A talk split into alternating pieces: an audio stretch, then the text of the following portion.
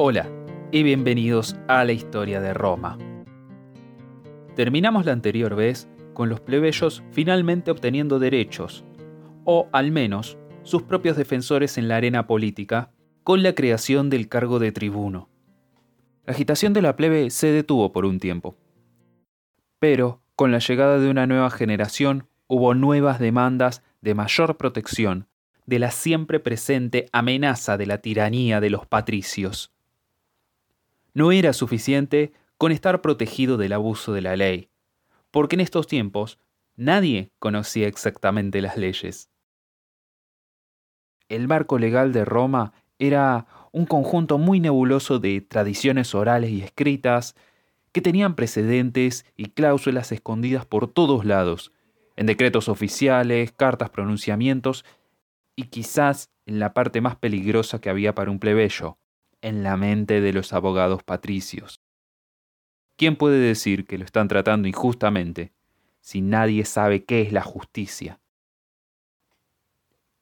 Esta nueva generación de agitadores plebeyos lograrían grandes victorias para los suyos y para el imperio de la ley, dándole a los romanos una serie de principios escritos que serían memorizados por cada niño y recitado por todos los adultos la ley de las doce tablas romanas. Esta codificación oficial de la ley ocurrió alrededor del 451 a.C. Pero antes de que lleguemos a esa parte de la historia, sirve hacer un recuento de todo lo que le sucedía a los romanos en los cuarenta y tantos años entre la aparición de los tribunos y la creación de las doce tablas. Internamente, Roma estaba llena de tensión, pero como dije, por las primeras décadas no explotó de una manera que interrumpiera la vida normal de la ciudad. Los cónsules y el Senado todavía controlaban la mayor parte del poder, aunque ahora tenían que compartir un poco de ello con los tribunos. Los romanos se mantenían unidos por las incesantes guerras con sus vecinos al norte, este y sur, al norte, pelearon una campaña muy difícil con su viejo enemigo, Veyes, que terminó en un empate en el 474 a.C. Una lucha que vino completa con su propia versión de la batalla de las Termópilas, con 306 miembros de la noble familia de los Fabios jugando el rol de los espartanos. Protegiendo un paso indefendible, los Fabios pelearon hasta el último hombre para darle a las legiones la posibilidad de reagruparse y pelear. Las batallas peleadas al este y al sur fueron algo diferente. Más bien serían unas peleas basadas en choques geográficos culturales. Veyes pudo haber sido la competencia de Roma, pero al menos era una ciudad establecida de campesinos civilizados. En las colinas del este, las tribus nómadas principalmente los volscos y los ecuos, presionaban las fronteras romanas constantemente. Estos pastores nómadas codiciaban las fértiles llanuras romanas y cada año trataban de tomar esos territorios para transformarlos de granjas a zonas de pastoreo. Por ello, los romanos estaban constantemente peleando contra la ocupación de estas tribus emigrantes, que muy seguido juntaban suficientes fuerzas como para poner en apuros a Roma, pero luego eran derrotados con facilidad. Por los primeros diez años después de la separación de los plebeyos, y a la par de las ocasionales batallas con Veyes, los volscos eran el peligro más grande. Habían logrado invadir las tierras al sur de la ciudad, asegurándose todo lo que había entre las colinas y el mar, bloqueando el comercio con la Magna Grecia. El punto más alto de la amenaza volsca fue en un principio en el 491 a.C., cuando un general romano resentido llamado Corliano desertó y llevó un ejército volsco a través de las legiones y a las puertas de la ciudad. Con los hombres romanos derrotados, se envió a las mujeres para que rogaran a Corliano que se detuviera, y solo después de que su madre personalmente se lo pidiera, fue que Corliano cedió y retiró al ejército. Los oficiales boscos estaban enfurecidos por ser negados una victoria fácil. Y cuando volvieron a su territorio, asesinaron a este general romano. Se ha visto que la historia de Corleano tiene un notable parecido a la historia del gran general ateniense Temístocles, y es seguro que es un cuento inventado posteriormente para explicar la derrota sufrida por Roma ante esta turba de nómadas. El ego romano, por supuesto, dictaba que solo los romanos podían derrotar a otros romanos. Para la mitad de la década del 480 a.C., la amenaza de los boscos estaba contenida y la ciudad nunca fue amenazada seriamente. Pero esta tribu mantuvo el control sobre las llanuras al sur de la ciudad por el resto de ese siglo, y eran una presencia permanente en las fronteras romanas. A lo largo de los 470 y los 460 a.C., las legiones salían cada verano en campañas contra saqueadores boscos y ecuos, aunque ya no eran un peligro serio. La absoluta superioridad de los romanos sobre estas tribus llevó a que los líderes plebeyos sospecharan que los patricios no estaban siendo honestos sobre estas supuestas amenazas. Y con cómo le iba los romanos en las batallas, es muy entendible por qué sospechaban. Las legiones derrotaban sin sudar a todos los pueblos enemigos que encontraban. Aquí empezó a emerger un patrón político, de la siguiente manera. Los plebeyos protestaban contra juntar al ejército una y otra vez para pelear contra los volscos o cualquier otra tribu, aunque ya no fueran una amenaza en lo más mínimo, y denunciaban que el Senado empezaba guerras para que se evitara tocar el tema de una reforma política y económica. A su vez, el Senado denunciaba que estos líderes eran unos traidores que ponían sus ambiciones personales por encima de la seguridad de Roma. Los líderes plebeyos responderían que los patricios estaban enviando hombres a morir solamente para mantener su poder y privilegio. La discusión llegaría a un punto muerto, pero Roma, siendo Roma, terminaría juntando un nuevo ejército y se silenciarían a los plebeyos demagogos. Los romanos eran soldados y pelear, al fin y al cabo, era su profesión. A pesar de estos pastores nómadas, la posición de Roma nunca estuvo en peligro. Aunque en el siglo siguiente, Roma lucharía una larguísima guerra destructiva con una nueva tribu de las colinas, conocida como los Samnitas, lo cual en un punto llevaría a que toda Italia terminaría luchando en un bando u otro. En los años luego de la separación de la plebe, había dos iniciativas que encarnaban los sueños de todo plebeyo y la pesadilla de todo patricio. La primera de ellas fue propuesta por un tribuno llamado Bolerón en el 473 a.C. Lo que decía era simplemente que los tribunos debían ser electos por la asamblea tribal y no por la comitia centuriata como lo fue en un principio. Esto volvió loco a los patricios, porque sabían que ya no tendrían peso al decidir quién era electo como tribuno. Como les conté la semana pasada, los patricios terminaron fracasando en su intento de evitar esta propuesta, y la elección de los tribunos pasó a manos de la comitia tributa. Como si esto ya no fuera malo, en el 462 a.C., otro tribuno llamado Terentilio propuso algo aún más radical que las leyes de Roma deberían estar escritas y expuestas en un foro público para que todos los ciudadanos estuvieran sometidos a los mismos códigos, sin que ninguno estuviera por encima de otro. A los patricios esto los aterrorizaba, y pasaron diez años haciendo todo lo posible para evitar que esto se implementara. Fue en estos años que los plebeyos empezaron a resistirse al servicio militar y cuestionaban abiertamente los motivos de los patricios. En cierto punto, cansados de tanta retórica, creyeron que era mentira cuando el Senado anunció un día que, durante la noche, un pequeño ejército sabino había entrado en la ciudad y tomado la ciudadela, el punto más alto. No fue hasta que los desesperados cónsules rogaron a los plebeyos que reunieran al ejército que encontraron para su sorpresa que la fortaleza en la cima de Roma había sido tomada, y sin darse cuenta, la ciudad estaba bajo asedio. Las legiones, acompañadas de algunos aliados locales, expulsaron fácilmente a los sabinos. La mayor baja de esta lucha fue la pequeña influencia que los tribunos tenían. Los patricios lograron aplazar las reformas de Terentilio por una década más. Al final, de todas formas, tuvieron que ceder. Muchos viajeros del sur habían estimulado la conciencia política de los romanos, trayendo noticias sobre las reformas democráticas de Solón en la gran ciudad griega de Atenas, agitando una vez más los vientos de la reforma.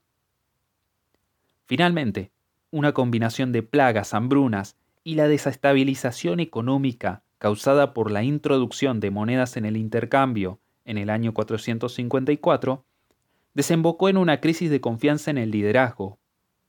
Algo se tenía que hacer para ganar el apoyo de la gente. Se acordó que en el año 451 a.C. el poder consular debería transferirse a un grupo de diez hombres, llamados los decembrios, cuyo trabajo era juntar y compilar las leyes romanas en un solo código unificado que se inscribiría en tablas de bronce publicadas en el Foro de Roma para que todos las vieran.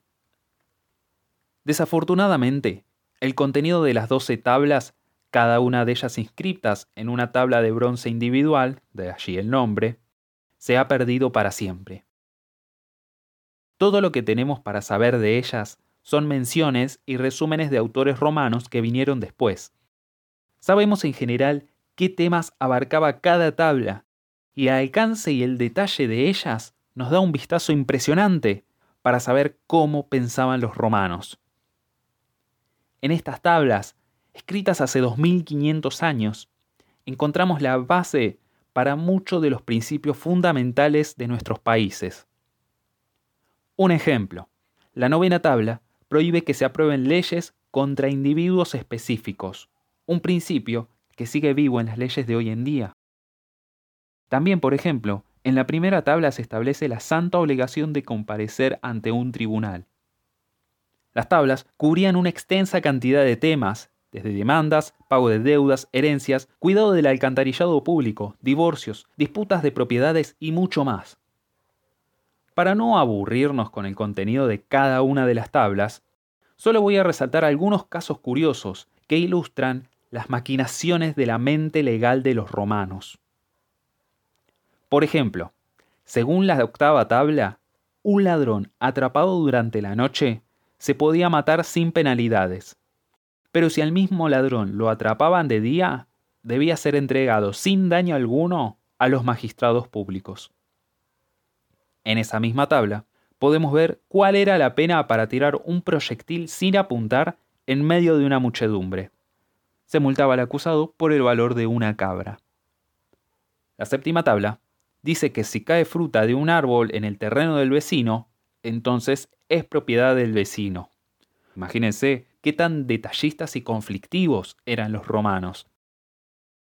La muerte era la pena más grande y se prescribía para ciertos crímenes como asesinato y destrucción de cosechas, pero también para ataques a los integrantes de las cortes.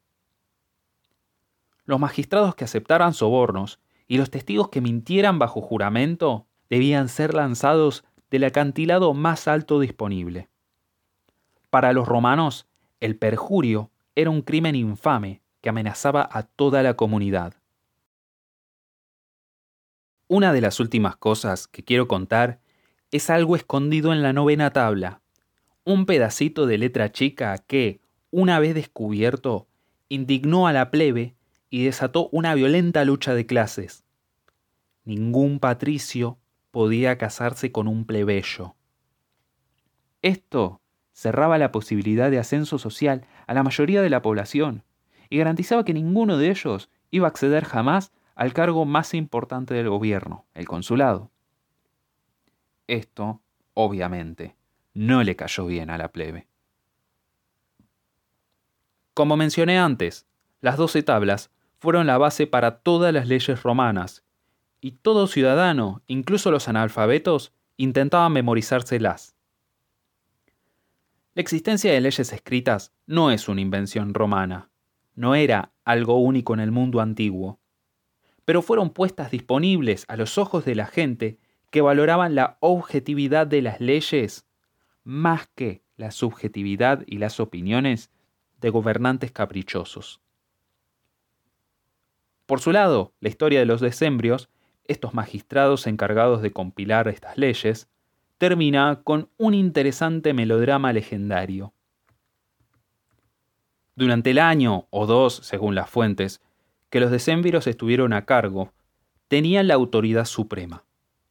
La cadena de elecciones de cónsules se había roto y por un tiempo breve se había transformado la forma de gobierno. En vez de dos, había diez hombres en el poder, y entre ellos uno era considerado el primero entre sus pares, un hombre llamado Apio Claudio. Claudio provenía de una familia de rancios patricios, y era un vigoroso oponente de todo lo que fuera a favor de la plebe. Después de que los decémviros terminaran su tarea, se fijó un plazo en el que deberían disolverse. Pero Claudio, disfrutando este poder, convenció a sus colegas de permanecer en el cargo.